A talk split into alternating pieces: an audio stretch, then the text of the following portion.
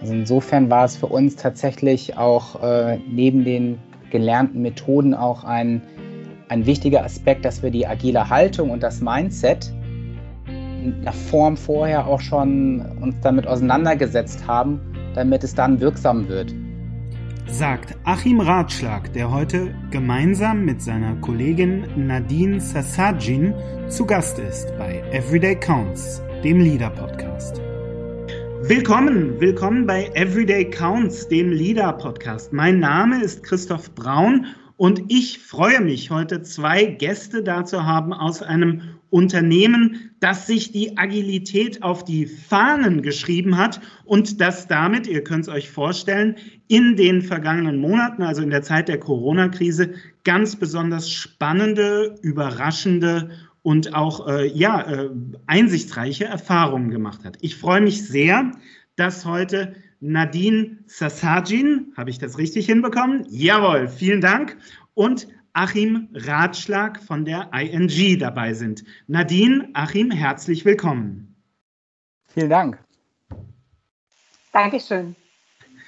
Nadine, äh, vielleicht fangen wir gerne mit dir mal ganz kurz an. Erzähl uns doch mal ganz, ganz kurz, was du machst bei der ING.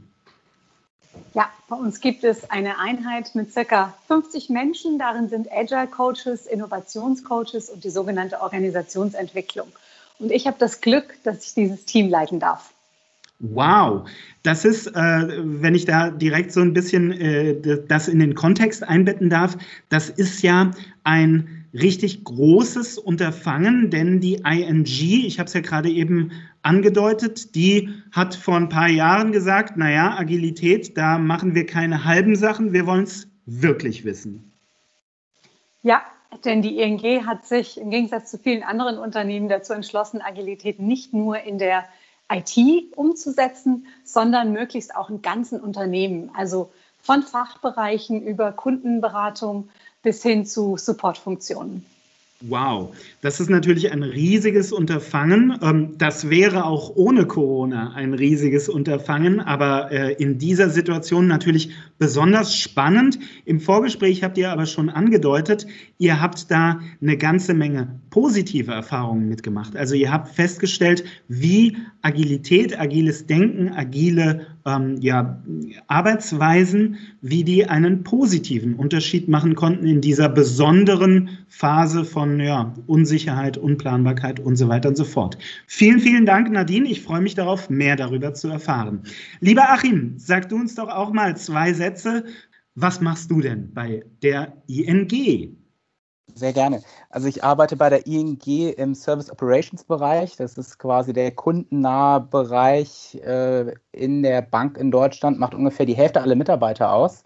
Mhm. Und da mhm. leite ich Trainerteams zum einen, die die fachliche Qualifizierung machen, aber auch ein Team, was die digitale Lernproduktion äh, vorantreibt. Das heißt, sie produzieren E-Learnings und Videos für unsere Mitarbeiter.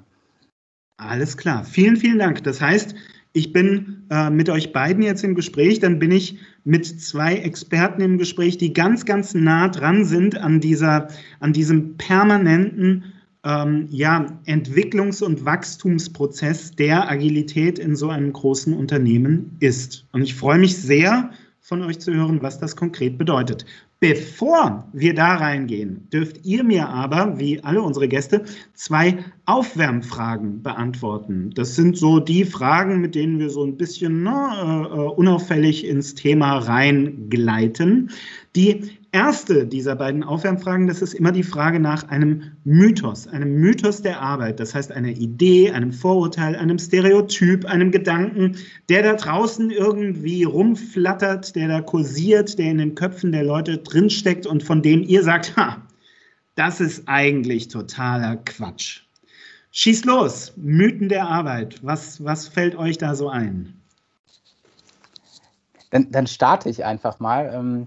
Zumal wir ja auch schon mal gesprochen haben, äh, Christoph, und zwar mit dem Mythos, ähm, ich habe schon agil gearbeitet und weiß, wie es geht. Aha. Und äh, das ist tatsächlich spannend, weil ich habe auch bevor ich zur ING gekommen bin, auch schon an einem agilen Projekt gearbeitet bei der Einführung. Und ähm, die Transformation haben wir in der ING ja auch ähm, sehr, sehr schnell vorangetrieben, ne? mit den, den 18 Monaten ähm, wo wir tatsächlich dann die erste agile Bank Deutschlands waren. Mhm. Und äh, nun bin ich aber nach der Transformation auch in einer neuen Rolle gestartet und äh, hatte auch wieder agile Erfahrung. Und äh, ja, diesen Mythos, der war dann ganz schnell entzaubert, weil man durfte bei vielen Sachen dann tatsächlich doch äh, noch ganz, ganz viel Neues lernen. Mhm. Und bei vielen Dingen und auch methodische Sachen, also abgesehen vom agilen Mindset, aber auch bei den methodischen Sachen, habe ich dann doch die Erfahrung gemacht, ja, dass man Dinge immer wieder neu denken muss, neu anpassen muss und immer auf die neuen Strukturen und Systeme und Leute, die dahinter stehen, ähm, immer wieder von vorne, beziehungsweise immer, immer wieder iterativ ähm, doch angehen muss. Also auch wieder ein agiles Prinzip, was dahinter steht. Mm -hmm. Ganz doof jetzt nachgefragt. Ähm, das heißt, was, was wir uns klar machen müssen, ist, Agilität ist nicht quasi oder, oder agiles ja, Denken, agiles Problemlösen. Das ist halt nicht so eine Kompetenz, die ich mir drauf schaffe, wie ich mal einen Microsoft ähm, Excel-Kurs oder sowas. Den kann ich einmal machen und dann habe ich meine Notizen und solange kein Riesenupdate kommt, bin ich halbwegs sicher. Mit Agilität verhält sich es ein bisschen anders. Genau, die wird halt ständig weiterentwickelt, äh, diese Kompetenzen, diese Methode und, und, und schläft nicht und äh, erfindet sich auch ständig neu. Mm, mm, klar, das macht es das macht's natürlich sehr, sehr anspruchsvoll. Und ich kann mir vorstellen, dass es auch gar nicht so einfach ist, wenn man dann im Gespräch, im Umgang mit ganz vielen verschiedenen ne, äh, Gesprächspartnern, Stakeholdern ähm, immer wieder auf diese Nuance quasi hinweisen muss, dass eben das ein, ein laufender Prozess ist, was dynamisch ist und nichts, ne? also nichts, wo ich meinen Ordner habe mit meinen Protokollen. So funktioniert Microsoft Excel. So funktioniert halt Agilität nicht. Vielen, vielen Dank, lieber Achim. Ähm, Nadine, Mythos der Arbeit. Was, was springt dich an? Führungskräfte sind eine ausgestorbene Spezies. Oh. Nein, ganz im Gegenteil. Denn bei Agilität gilt es um Selbstführung. Und das bedeutet letzten Endes, dass wir alle unsere eigenen Führungskräfte werden. Mhm. Selbstführung, Selbstreflexion ist mehr gefragt denn je. Und vor allen Dingen auch darum, wenn es, wenn es da, und vor allen Dingen auch, wenn es darum geht, dass wir unser eigenes Ego loslassen können mhm. und mhm. nicht im Statusdenken oder im Kontrolldenken behaftet sind. Das ist ein sehr, sehr spannender Punkt. Auch da möchte ich direkt mal kurz nachfragen. Also ähm, Selbstführung wird zu einer Kernkompetenz, da bin ich total bei dir. Ähm, nichtsdestotrotz, es gibt ja auch diese Aufgaben der fachlichen Führung in einem Team oder der disziplinarischen Führung. Und da gibt es ja ganz verschiedene Modelle, wie damit umgegangen wird. Ähm, Vielleicht gibst du uns mal eine Idee, vielleicht aus, aus einem Team, äh, mit dem du zusammenarbeitest, ähm, wie da diese Fragen, also die fachliche Führung, die ist ja manchmal auch gar nicht mehr an, an bestimmte Personen gebunden, sondern das wird dann so ein Rollending oder wie, wie, wie wird das gelöst? Gib uns mal irgendwo so ein kleines Schlaglicht. Wir sind bei der ING in der Regel arbeiten wir nach dem Pink-Prinzip, also Alignment, Autonomy, äh, Entschuldigung, ich fange nochmal an. Alles gut. Bei der ING arbeiten wir ganz stark nach dem von Pink äh, bekannten Prinzip Purpose, Mastery und Autonomy. Mhm. Da dementsprechend sind auch die Führungsrollen aufgebaut. Also wir haben einen Agile Coach in einem Team, mhm. der ist verantwortlich für die Autonomie des Teams damit sie selbstständig Dinge entscheiden können. Mhm. Geht aber nur in Verbindung mit Alignment, das letzten Endes auch von der Führungskraft kommt, also die Orientierung und Ausrichtung. Der zweite Punkt ist die Mastery, also die persönliche Entwicklung eines Teammitglieds. Mhm. Die verantwortet bei uns ein sogenannter Chapter Lead. Das ist mhm. die disziplinarische Führungskraft. Ah, und okay. der dritte Punkt, eben die Autonomy, Alignment. Jetzt habe jetzt hab ich den Faden verloren. Purpose, Mastery, Autonomy. Ja. Genau. Und der dritte Punkt, der Purpose, wird verantwortet vom Product Owner. Der Product mhm. Owner ist so etwas wie die fachliche Führungskraft. Mhm. Der verantwortet den Outcome des Teams, also was das Team letzten Endes liefert. Mhm. Und äh, diese drei Rollen, die du gerade beschrieben hast, also der Agile Coach, Chapter Lead und Product Owner, sind die jeweils an Personen gebunden oder sind das Aufgaben oder Aufgabenpakete, die auch mal äh, äh wechseln können? Wie, wie funktioniert das? Sorry, jetzt gehe ich schon sehr tief rein. Ähm, wir kommen gleich wieder raus, ich verspreche es. Chapter Lead und Agile Coach sind Positionen, auf die man sich bewirbt. Mhm, Der okay. Product Owner ist eine rotierende Rolle. Ah. Das Team wählt selbst seinen Product Owner. Wow. Vielen, vielen Dank. Ich entschuldige mich bei unseren Zuhörern, die sagen, wow, jetzt sind die aus der Vogelperspektive direkt auf so eine Makroperspektive runtergefahren. Aber ich finde, du deutest da schon was total Interessantes an, nämlich, dass so ein klassisches Verständnis von Aufgaben und Rollen, wie wir das aus ganz klassischen Strukturen kennen, in der Agilität, wenn die konsequent ähm, durchgesetzt wird, eben nicht mehr so stattfindet. Und das fand ich jetzt, da fand ich jetzt den Ausflug ins, ins Makro total interessant. Jetzt gehen wir aber mit dem Bungee-Seil wieder ganz nach oben in die Vogelperspektive und ich äh, frage nochmal, sicherheitshalber, habt ihr noch einen Mythos? Kein Quick Genau, alles klar. Okay, dann warte mal, dann knüpfe mhm. ich daran an.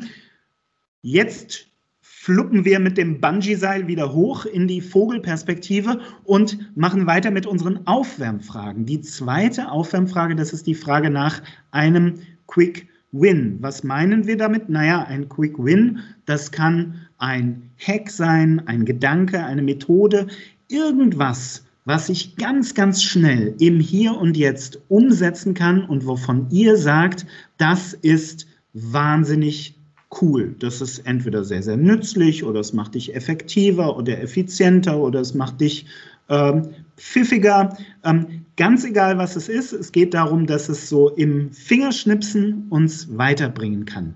Was, welche Quick Wins habt ihr uns mitgebracht?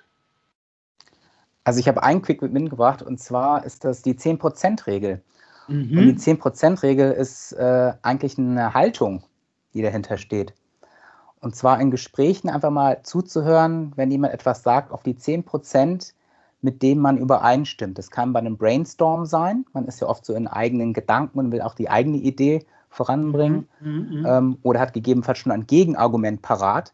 Ja, aber dann mal die 10% zu finden, zu sagen, hey, und das ist das Gute, was ich daran finde.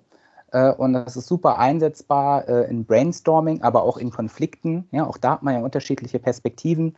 Und da mal zu schauen, okay, was sind denn wirklich die 10 Prozent, wo was dran ist, wo ich einfach mal schauen möchte, okay, das sind die 10 Prozent, an denen ich arbeite und die dann halt äh, mitnehme und äh, ja, in den nächsten Gedanken auch bringe, um entsprechend auch zu einem gemeinsamen Konsens zu kommen in Konflikten oder in einem Brainstorm zu einer noch besseren Idee. Sehr, sehr cool. Vielen, vielen Dank dafür. Das ist ein, äh, ich glaube, das, das ja, erfordert äh, auf, auf, auf meiner Seite viel, viel Selbst, naja, viel, viel Achtsamkeit und auch ein Stück Selbstdisziplin. Denn, äh, naja, so ein bisschen hast du es ja angedeutet, ich kenne das von mir selbst, man lässt sich schnell hinreißen und rennt seinen eigenen Gedanken hinterher oder sagt, oh, verdammt, da hinten, da ist was falsch. Und dann fokussiert man sich nur noch darauf, statt zu schauen, wo ist denn hier eigentlich die, ähm, das Gemeinsame, von dem aus wir weiterdenken können. Also insofern vielen, vielen Dank. Ich unterstelle, das ist ganz schön anspruchsvoll, aber, aber mit Sicherheit eine sehr, sehr gute Praxis. Ja, man muss es auch sehr bewusst machen und sich ja. das gegebenenfalls auch vornehmen vor Gesprächen. Dann funktioniert es ein bisschen besser und es erfordert dann auch ein wenig Übung. Ja, das glaube ich, das glaube ich. Dankeschön. Nadine, ein Quick Win. Wie, wie schaust du da drauf?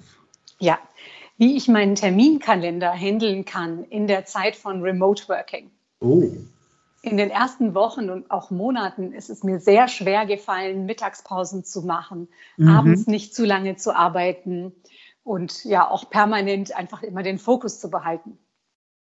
Und ich habe ständig Termineinladungen von Kollegen bekommen, die sich bereits über meine bestehenden Termine gebucht haben. Und irgendwann habe ich überlegt, so geht es nicht mehr. Und seitdem habe ich ein System, wo ich mir selber ganz simpel Termine mache für um wie viel Uhr höre ich abends auf, dann ist vorbei mhm. mit Arbeiten und in meinem Kalender steht Stop working now, Nadine. You started at 8 o'clock in the morning. Oh. Und mittags habe ich auch einen Termin geblockt. Das kennt ja jeder, das ist ja eigentlich auch gar nicht äh, das Interessante daran, sondern ich habe mir auch Blöcke gelegt, die heißen Do not put appointments here. Ausrufezeichen. Oh. Und jetzt kommt der Clou. Ich habe diesen Terminkalender geöffnet für alle meine Kollegen in der ganzen ING weltweit. Und vorher sind wir nicht so transparent mit Terminkalendern umgegangen. Das heißt, es konnte nicht jeder meinen Outlook-Kalender sehen, nur weil man eine spezielle mhm. Berechtigung hatte. Und seit ich diese Transparenz geschaffen habe und jeder sehen kann, do not put appointments here oder oh, die Nadine hat um sieben oder acht gearbeitet, ich sollte tatsächlich ja. um 17.30 Uhr keinen Termin mehr einstellen, seitdem funktioniert es. Und das kann jeder nachmachen. Wow, das äh, finde ich, find ich einen total spannenden Ansatz.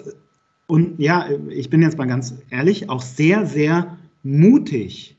Ähm, meine erste spontane Frage, äh, wie, wie waren die Reaktionen in so den ersten Tagen und Wochen? Hast du, was, was hast du da erlebt? Mich hat niemand darauf angesprochen.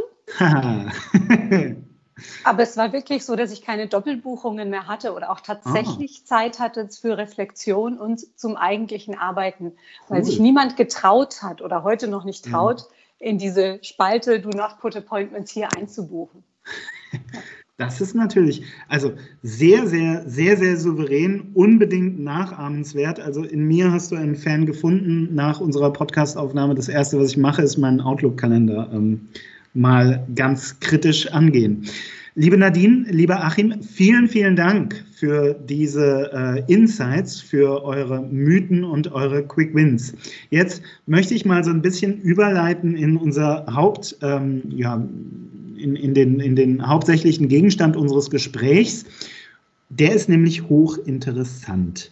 Ähm, Achim und ich haben vor so roundabout zwei Jahren, zweieinhalb Jahren uns schon ganz ausführlich unterhalten über die ING, über Agilität bei der ING, weil das ja, wir haben es schon angesprochen, tatsächlich ein, also weil, weil die ING da wirklich, oder die ING, äh, Pionier ist. Ähm, Achim, du hast gerade angesprochen, euer Projekt, das ihr durchgezogen habt, war innerhalb von 18 Monaten die komplette Bank agil zu machen, innerhalb von 18 Monaten die erste agile Bank Deutschlands zu werden.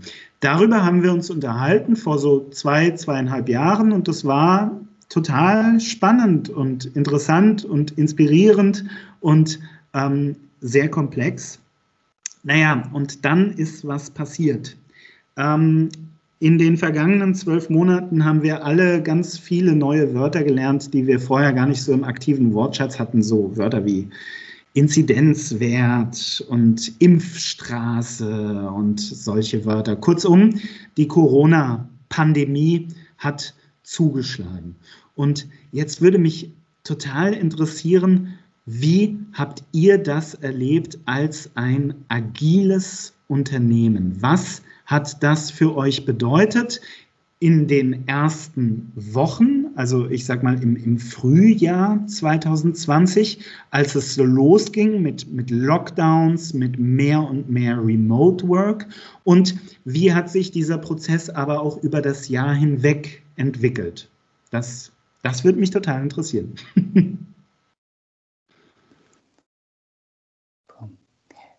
Also meine erste Reaktion, Aussage, das war eine verdammt steile Lernkurve. Mhm. Und vielleicht auch noch steiler als die eigentliche Transformation, weil wir dachten, wir machen was in 18 Monaten und wow, äh, da müssen wir aber eine ganze Organisation mitnehmen. Äh, wie ist das überhaupt machbar?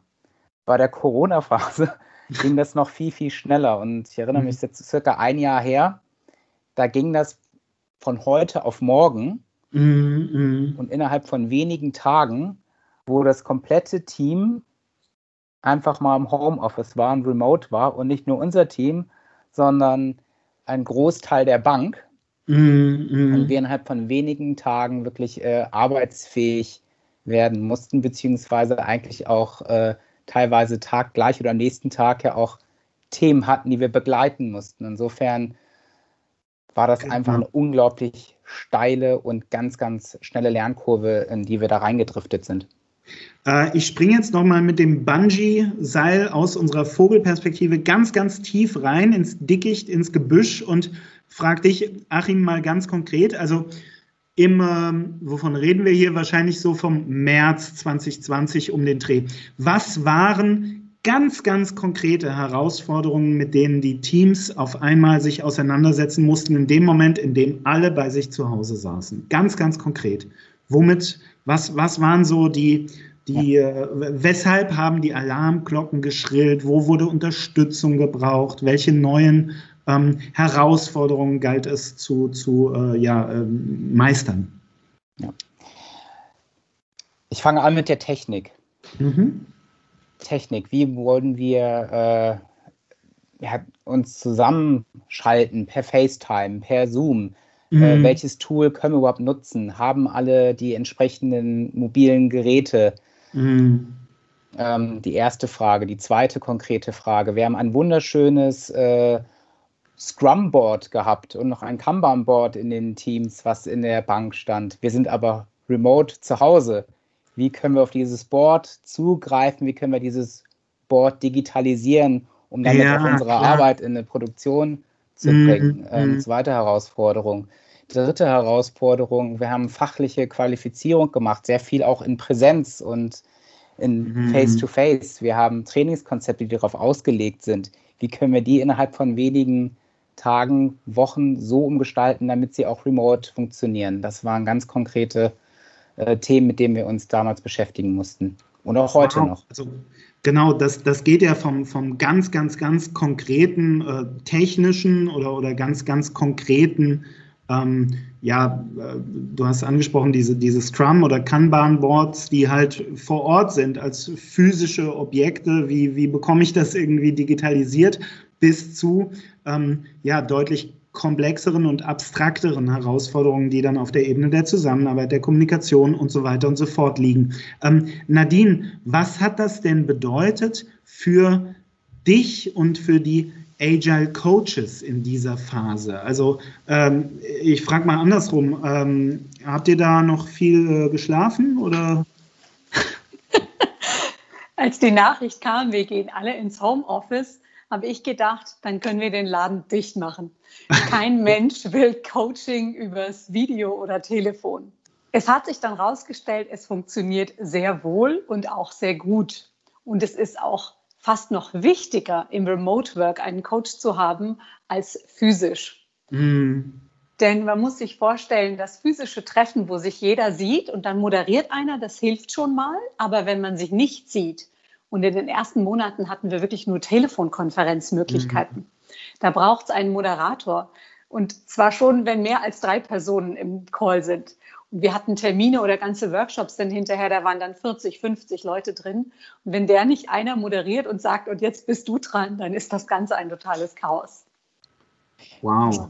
Und ich kann das nur bestätigen, Nadine. In der Zeit, äh, wo wir umgestellt haben, haben wir unseren Agile Coach noch nie so intensiv gebraucht wie in der Umstellung im März 2020. Ja. Und was später auch dazu kam, waren viele Anfragen auch zu Teambuilding weil sich die mhm. Menschen nicht mehr gesehen haben, weil sie sich entfremdet haben. Und mhm. die Coaches haben immer mehr und mehr Aufträge bekommen, um Remote Teambuilding-Workshops stattfinden zu lassen. Mhm. Oder auch Konfliktlösungsmoderationen. Ja, Denn natürlich gibt es Konflikte jederzeit, die gab es auch physisch. Aber wenn man sich nicht mal in der Kaffeeküche kurz austauschen kann und alles wieder gut ist, dann kann es sein, dass es sich länger aufbauscht und plötzlich ist der Konflikt platzt, der ist dann groß. Und dann hat man den Coach gebraucht, dass er einen Remote eben moderiert und sagt, was ist denn hier gerade los im Team, was braucht ihr gerade alle? Mhm. Wie, äh, wie habt ihr denn gerade in dieser Anfangsphase, also äh, als sich das äh, quasi dieser ja, Ausnahmemodus, der es ja zunächst war, ein paar Wochen lang, ähm, als der sich so ein bisschen eingejazzt hat, wie habt ihr denn die Mitarbeiterinnen erlebt? Also die äh, sind, die, sind die von sich aus auf die Coaches zugegangen? Haben die von sich aus ähm, ähm, Strukturen und Lösungen gesucht? Gab es da ganz heterogene Gruppen oder ähm, war das, äh, hattet ihr da auch unter Umständen mit äh, ja, Überzeugungsarbeit zu leisten? Ich sage es mal so. Also wie, wie, habt ihr, wie habt ihr das erlebt in der Mitarbeiterschaft? Also bei uns war das tatsächlich so, dass äh, die, die Mitarbeiterinnen und Mitarbeiter aktiv wirklich nach dem Agile Coach gefragt haben in der ah. Zeit. Und äh, mhm. ich glaube, in der Zeit noch nie so viel genutzt haben wie vorher in der, mhm. in der Kompetenz oder einfach nur in, in die Beratung mit, mit einbezogen haben. Und zwar unmittelbar. Ähm, und das hat bei uns auch wunderbar funktioniert und es war auch unglaublich wichtig, dass dieser Impuls dann auch nochmal kam, weil man hat natürlich eigene Ideen gehabt, aber dadurch, dass die Agile Coaches ja auch in verschiedenen Bereichen unterwegs sind, kamen dann, glaube ich, dann auch neue Ideen und Inspirationen. Wie machen es denn andere, um dann etwas Neues auszuprobieren, was dann auch an dem Zeitpunkt auch un unbedingt nötig war? Mhm. Äh, Achim, ja, ja, sorry. Achim spricht gerade was an, was sehr wichtig ist für die Arbeit der Agile Coaches. Die sind in der ganzen Organisation unterwegs. Und das heißt, die hatten ein gemeinsames Netzwerk und wussten, welches Team probiert gerade was aus. Also mhm. wo funktioniert was gut. Und dadurch konnten sie, weil die Agile Coaches sich untereinander ausgetauscht haben, diese Learnings auch weitergeben und konnten quasi dazu beitragen, dass das interne Netzwerk an Informationsaustausch und Learnings beibehalten wird in Remote Learning. Mhm. mhm. Okay, verstehe. Das ist, ähm, das ist, das ist natürlich cool. Ähm, meine, äh, genau, sorry, jetzt habe ich, sorry, ich hatte kurz meinen Faden nicht. Ähm, die Tatsache, dass die Mitarbeiterinnen und äh, Mitarbeiter auf die Agile Coaches zugegangen sind, dass die das in dieser Phase nachgefragt haben. Die hat ja zur Vorbedingung, dass dieses Modell oder diese Idee des Agile Coaches schon eingeführt und vor allen Dingen irgendwie so ja internalisiert, verstanden ist. Also wenn du eine Woche vor Corona einen Agile Coach eingeführt hättest, dann hätte das so nicht funktioniert. Ähm, wie viel Kredit oder äh, Kredit ist Kredit wäre es auf Englisch, also wie welchen Anteil hat ähm, die äh, Agilisierung der ING daran, wie die ING in Deutschland 2020 sich mit oder sich in dieser ähm, ja, ja, Krisenphase ne, behauptet hat? Meine Antwort ist 100 Prozent. Mhm. Denn da wir Remote Work nicht gewohnt waren und das wirklich eine Seltenheit bei der ING war, wenn man mal von mhm. zu Hause gearbeitet hat, war die Umstellung von heute auf morgen sehr, sehr groß. Und mhm. wenn da die Menschen nicht schon in einem agilen Rhythmus gewesen wären, feste Routinen gehabt hätten, das wäre ein ziemliches, ja auch wieder ein Chaos gewesen für die Organisation. Und so wusste jedes Team, wir haben morgen um 9 Uhr wieder unseren Daily Stand-up Call. Wir tauschen uns darüber aus, was wir gestern gemacht haben, was wir heute machen, wo wir Hilfe brauchen. Das war gelernt. Es war auch mhm. gelernt, alle 14 Tage sich zu einem sogenannten retrospektiven Termin zusammenzusetzen und über die Zusammenarbeit des Teams in den vergangenen Wochen zu reflektieren. Auch das war gelernt. Und das ist eine ganz, ganz wichtige Routine, diese Retrospektive, gerade wenn sich das Team nicht mehr jeden Tag sieht, um wirklich zu sprechen, was läuft gerade bei uns nicht und woran wollen wir gemeinsam arbeiten, damit es besser wird in den nächsten Wochen. Mhm. Es hat also viel Struktur gegeben und auch Disziplin. Es war klar, dass die Termine nicht ausufern sollten. Und das war telefonisch leicht möglich. Vor allen Dingen am Anfang, wo ja auch noch viel Angst da war. Und was ist das jetzt alles mit dem Virus? Und was macht es mit mir? Und dann habe ich noch Homeschooling und all diese Dinge. Da hat es einfach geholfen, dass die Teams und auch die Führungskräfte eine Form von Struktur bereits hatten, die sie gewohnt waren. Aus meiner Sicht auch tatsächlich ein absoluter Erfolgsfaktor, dass wir die agile Transformation vorher gemacht haben, um mhm. die Corona-Krise in irgendeiner Form zu meistern und zu, zu bewältigen in der Form. Also insofern war es für uns tatsächlich auch äh, neben den gelernten Methoden auch ein, ein wichtiger Aspekt, dass wir die agile Haltung und das Mindset in einer Form vorher auch schon uns damit auseinandergesetzt haben, damit es dann wirksam wird. Mhm. Ähm, jetzt habe ich gerade so ein bisschen durchgehört, ich glaube, genau, Nadine, du hast gerade gesagt, ähm, ja, ähm, diese agile Struktur oder diese, diese agile Denke, die, die, war, die war schon angelegt, die war schon verinnerlicht. Ähm, die äh, Agile Coaches und deren, ähm, ja, deren, deren Angebote an die Mitarbeiterinnen, an die Teams und so weiter, das war alles eingegroovt soweit. Aber du hast gerade gesagt, ähm, die Themen Teambuilding und Kommunikation, die haben 2020 nochmal einen anderen Stellenwert bekommen als vorher. Absolut. Und das haben wir auf allen Ebenen in der Organisation gemerkt. Also auch an Stellen, wo vorher noch keine agilen Routinen waren, wurden sie plötzlich eingeführt. Total spannend. Ja, das heißt, ähm, zum Teil hat Remote Work oder ja genau, also dieses verteilte Arbeiten dazu geführt, dass agile, ja, ich sag mal, Ideen und agile ähm, Verhalten, Verhaltensweisen ähm, auch äh, ganz neu entstanden sind, da wo sie vorher noch gar nicht äh, drin waren. Das ist spannend, das ist, das ist ja super interessant.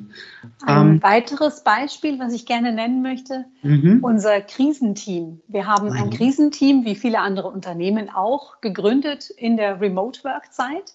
Und es war ein crossfunktionales Team, was sich innerhalb weniger Tage gründen konnte und innerhalb kürzester Zeit wirklich schon agile Formate und Routinen hatte, die so viel bessere und schnellere Kommunikation bewirkt hatten als je zuvor. Und wir mhm. hatten ein tägliches Update über was gerade in der Bank passiert, welche Regeln gerade wo angewendet werden, worauf man achten muss, welche Tools verwendbar sind und auch welche ja, personalrechtlichen Dinge gerade möglich sind oder wo Mitarbeiter Hilfe brauchen in der Betreuung von Kindern oder was auch immer. Und es war eine irre, schnelle, sehr, sehr gute Kommunikation. Das ist total interessant. Ja, ich finde, also es kristallisiert sich gerade ganz deutlich heraus, ähm, dass die, die Tatsache, dass die ING eben äh, schon vor Jahren quasi auf diesen ähm, auf dieses andere Mindset gesetzt hat, auf diese ganz andere Art und Weise, auf, auf Eigeninitiative, auf Arbeit, auf Innovation, auf Selbstverantwortung zu schauen, dass sich das in dieser besonderen Zeit ähm, deutlich äh, ja, ausgezahlt hat. Ähm, jetzt frage ich mal ganz frech, wo steht ihr denn heute? Slash, wollt ihr eigentlich wieder zurück oder, oder bleibt es jetzt remote? Wir haben da auch, äh, auch wieder in der Bank äh, übergreifende Arbeitsgruppen, die sich auch diesem Thema nochmal widmen, um mal zu schauen und auch mit konkreten Maßnahmen zu hinterlegen wie geht es denn in Zukunft weiter und was sind dann vielleicht auch Vereinbarungen und, ähm, und konkrete Maßnahmen, die wir jetzt in der Corona-Krise schon angehen, aber auch, ähm, wenn diese Krise auch erstmal vorüber ist, wir in Form von neuer Zusammenarbeit einfach definieren. Und das äh, sind Themen wie, ähm, ja, arbeiten wir dann nur noch remote oder nur in der Bank, äh, was sich abzeichnet mhm. ist. Wir haben da auch schon ganz, ganz viele Mitarbeiterbefragungen zu gemacht, was wir uns denn auch wünschen. Es wird sicherlich ein Hybrid sein. Mhm. Äh, es geht da um Themen wie Hardware-Ausstattung, äh, wenn wir dann remote arbeiten. Es sind ganz, ganz ähm, viele Themen ähm, der, der Zusammenarbeit und, und technischen Tools und Collaboration-Tools, die wir nutzen. Und sicherlich noch eine Vielzahl an, an Themen, die wir heute noch nicht auf dem Radar haben, wo wir aber auch für morgen einfach planen.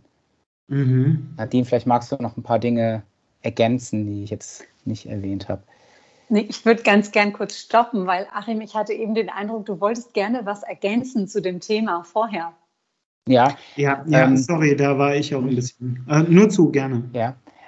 Ja, Nadine, noch ein, also ergänzend würde ich noch sagen, zur Kommunikation waren wir auch in der Corona-Krise sehr umsetzungsstark durch die Agilität. Also es waren konkrete Maßnahmen, die dabei ganz schnell rausgekommen sind. Und ich äh, nenne einfach mal ein paar Beispiele. Ähm, eine Zulage für die Mitarbeiter von ähm, mehreren hundert Euro, dadurch, dass sie im Remote Work waren. die kam quasi unaufgefordert, überraschend auch für die Mitarbeiter in 2020. Ähm, wir haben ganz, ganz schnell ähm, Möglichkeiten gehabt, Technik zu besorgen. Die Mitarbeiter haben Screens bekommen, die sie in der Bank abholen konnten. Die Cafeteria wurde umgebaut, die vor der Bank ist, damit man entsprechend äh, dort die IT aufsetzen kann, damit die Leute da entsprechend äh, Support bekommen und ihre Hardware abholen konnten. Und ähm, ja, ganz viele Informationsflexibilität für die Mitarbeiter, die die Kinderbetreuung ähm, haben, um dann zusätzliche Freitage zu bekommen für die, für die Kinder, die dann nicht mehr in den Kindergarten gehen könnten oder in die Kita. Und das waren ganz, ganz viele umsetzungsstarke Maßnahmen in 2020, die durch die Agilität und diese ähm, Arbeitsgruppen da schnell zustande gekommen sind. Mhm. Vielen Dank. Ähm, eine äh, ja, äh, äh, kritische Nachfrage habe ich. Ähm, hat alles immer geklappt mit der Agilität in 2020 oder gab es da auch mal gescheiterte Experimente und Rohrkrepierer und Überraschungen, wo man gedacht hat, huch, ich dachte, da kommt was ganz anderes raus. Also habt ihr auch, habt ihr auch ein paar Mal 2020 gedacht, hoppla, huhu, da, äh, da haben wir möglicherweise äh, auch mal äh, die falsche Abzweigung genommen, so in der Richtung. Wie, wie, was für Erfahrungen gab es in der Richtung? Also es hat nicht alles geklappt und es klappt auch heute alle, nicht alles. Und ich mhm. wage zu behaupten, dass niemals alles klappen wird, denn dafür ist es agil und es gilt darum, ständig zu experimentieren. Ähm, sicherlich gab es Dinge, die wir im Nachhinein uns gedacht haben, oh Gott, das hättest du jetzt Gott niemals machen dürfen. Das waren vor allen Dingen auch Routinen oder Methoden in der Moderation, die wir ausprobiert haben, wo wir gemerkt haben, das funktioniert remote gar nicht gut oder mhm. vielleicht ein zu provokantes Herangehen oder mhm. auch ein zu sehr zurückhaltendes Herangehen in der Moderation, weil eben viele sich noch nicht mal per Video sehen konnten und einiges tatsächlich per Telefon abgelaufen ist. Da musste man sich erst herantasten. Und mhm. dazu gehörte viel Scheitern und viele Fehler machen.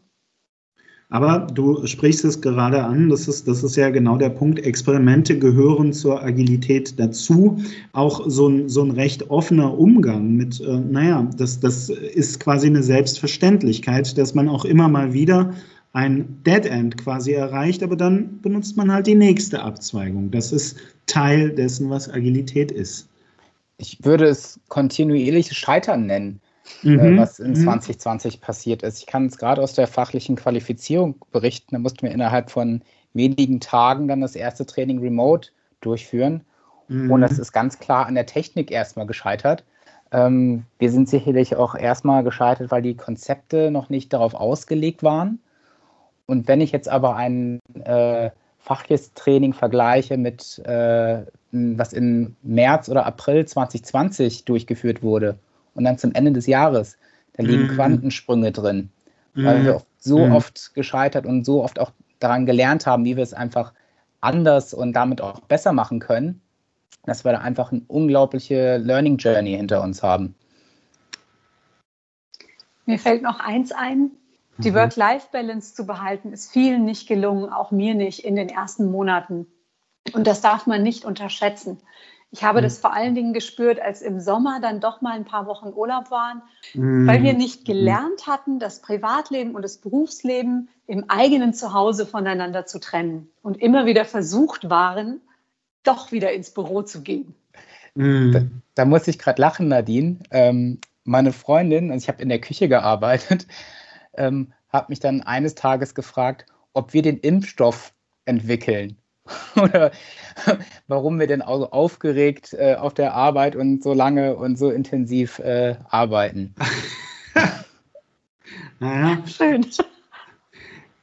Aber also tatsächlich äh, ein total wichtiger Punkt, glaube ich, Nadine. Also was, was du da gerade äh, ansprichst, ich glaube, das, das haben ganz, ganz, ganz viele Menschen im vergangenen Jahr erlebt, dass eben durch diesen Wechsel ins virtuelle, ins verteilte Arbeiten auf einmal die Grenzen, die, die früher ziemlich augenscheinlich waren, weil es einfach schlicht und ergreifend echte Schwellen waren, echte Türschwellen.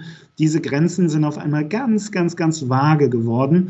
Plus natürlich hat Corona, hat diese Ausnahmesituation auch ganz oft ohnehin mehr Belastungen ähm, ja, mit sich gebracht. Und das ist ganz klar ein Thema, das, das, wo jeder Einzelne sich jetzt wieder an die Nase fassen darf und fragen darf, hey, ist das gerechtfertigt, was ich hier mache, oder sollte ich mir vielleicht hier und da auch mal einen Blocker in den Outlook-Kalender setzen, in dem steht hier keine Termine. Ähm, ich danke euch beiden ganz, ganz herzlich für einen Parforce-Ritt und für ein, eine total spannende Einschätzung des Jahres 2020, der Herausforderung 2020 aus Sicht eines Unternehmens, das sich schon ein paar Jahre vorher auf den Weg in die Agilität gemacht hat und das eben als agiles Unternehmen in diese Ausnahmesituation hineingegangen ist und als agiles Unternehmen diese Ausnahmesituation bis heute bewältigt. Ich glaube, das ist ein ganz besonderer Einblick, das ist ein ganz besonders spannender Einblick und äh, ich äh, kann ja vielleicht aus einem, aus einem äh, vorangegangenen Podcast erzählen, äh, in dem eine, äh, eine, eine Coach äh, mir gesagt hat, naja, 2020 war das Jahr, wo endlich bei ganz vielen Menschen und in ganz vielen Etagen der Groschen gefallen ist und die Leute gecheckt haben, hey, Agilität ist ja gar nicht nur ein Buzzword oder nur was, was man an die Tapete schreibt oder aufs Flipchart, sondern das ist ja ein ganz konkreter Anwendungsfall gerade. Gott sei Dank haben wir uns frühzeitig darauf eingelassen. Und ich glaube, dafür seid ihr und ist die ING ein sehr, sehr gutes Beispiel. Zum Glück wart ihr schon ein ganzes Stück auf dem Weg, als, äh, ja, wie soll man sagen, als es angefangen hat, ein bisschen äh, ja, steiler zu werden und, und unvorhersehbarer zu werden. Vielen, vielen Dank euch beiden dafür. Zum Abschluss unserer Gespräche lade ich unsere Gäste immer noch mal ein, Kudos zu geben. Das heißt, ihr dürft ja äh, äh, bildlich gesprochen Umarmungen verteilen. Ihr dürft uns jemanden oder etwas empfehlen. Das darf ein Buch sein oder ein Podcast, eine Vorlesung, ein Film, das darf auch mal ein, äh, was noch nicht passiert ist, ist, dass jemand einen Song empfohlen hat. Darauf warte ich immer noch. Ähm, da sind euch keine Grenzen gesetzt. Was mögt ihr uns empfehlen? Was habt ihr uns mitgebracht an Kudos? Also ich möchte etwas empfehlen und zwar ist das mhm. Positive Intelligence äh, und zwar mhm. ist das die, äh, die Mental Fitness. Also wir kennen ja alle, ne? ähm, den IQ und sicherlich auch den, den EQ mit der Emotional Intelligence und die äh, Positive Intelligence, also der PQ ist die mentale Fitness. Mhm. Und daran kann man tatsächlich arbeiten. Und wenn man daran arbeiten, dann äh, verspricht es, dass man da auf der einen Seite ja zufriedener, also happier ist und äh, damit dann auch äh, eine bessere Performance. Und das ist eine, ähm, eine Website, die ich empfehlen kann, positiveintelligence.com. Da kann man auch mal seinen PQ testen und gucken, was sind dann vielleicht auch Saboteure, die einen ein bisschen daran hindern, ähm, an der Positive Intelligence, damit man die noch weiter ausbaut. Cool, vielen Dank. Äh, das übernehme ich gerne sofort in die Show Notes. Eine Frage noch, gib uns mal ein ganz, ganz konkretes Beispiel. Positive Intelligence, wie arbeite ich daran? Also was ist eine Übung oder ein, äh, ja, ein, ein Verfahren, ähm, um, um daran zu arbeiten, um hier zu trainieren? Also ein Beispiel dafür ist tatsächlich mehr Aufmerksamkeit. Mhm, mh. Sowohl im, im, Vorfeld als auch in den ähm, Situationen selbst. Und die sind gesteuert tatsächlich auch durch physische äh, Eingriffe, indem man beispielsweise etwas fixiert, indem man aber auch ähm, motorisch sich beispielsweise an den Fingerspitzen einfach mal die zusammendrückt und einfach mal ein bisschen fühlt und damit einfach noch mehr in die Situation reinspüren kann. Also der Zusammenhang zwischen physischer ähm, Motorik, physischer Awareness und mentaler Awareness. Wow, das ist spannend. Vielen, vielen Dank dafür. Nadine, Kudos, was hast du uns mitgebracht? Ich bin Lehrerin für Huna, das ist der hawaiianische Schamanismus. Aha. Und im Huna gibt es ein Ritual, das nennt sich Ho'oponopono. Das ist das Ritual des Verzeihens.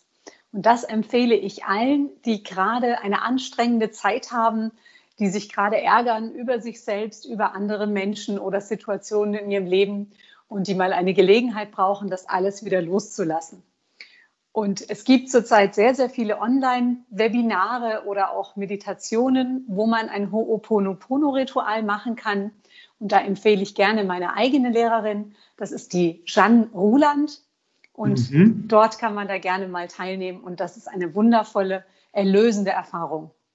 Auch sie werde ich sehr gerne in den Show Notes empfehlen, verlinken. Jetzt äh, musst du aber doch noch eine Frage beantworten. Wie bist du zum hawaiianischen Schamanismus gekommen? Ich habe angefangen, meditieren zu lernen vor circa 15 Jahren und äh, bin dort bei einer Schamanin gelandet. Und ich hatte damals gar Aha. keine Ahnung, was das eigentlich ist. Und mhm. habe aber dann gemerkt, dass bestimmte spirituelle Praktiken mir helfen, mich selbst besser kennenzulernen. Mhm. Und so mhm. bin ich dann in den letzten Jahren ja weiter auf dem Weg der Entwicklung gegangen und habe selber schamanische Ausbildungen besucht. Das Spannend. hilft mir, meinen Job besser zu machen das hilft mir, mich selbst zu reflektieren und ja, mich auch meinen eigenen Sorgen und Ängsten stellen zu können. Super. Vielen, vielen Dank. Und Gerne. damit äh, hast du noch eine, eine, eine Inspiration ähm, im, im äh, Rausgehen quasi aus unserem Gespräch hinterlassen. Jetzt muss ich sofort anfangen zu googeln und diverse Wikipedia-Seiten durchlesen. Damit wäre mein Nachmittag geplant. Ich danke euch beiden ganz, ganz herzlich, dass ihr euch die Zeit genommen habt und uns einen Einblick in das äh, ja, Spannende, in das Ausnahmejahr 2020 bei der agilen ING gegeben habt. Und natürlich danke ich auch unseren Hörerinnen und Hörern für eure Treue und wir freuen uns sehr, wenn ihr auch bei künftigen Folgen wieder dabei seid. Vielen, vielen Dank.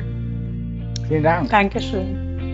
Das war Everyday Counts, der LIDA Podcast. LIDA ist deine App für gute Arbeit, erhältlich im App Store und im Google Play Store.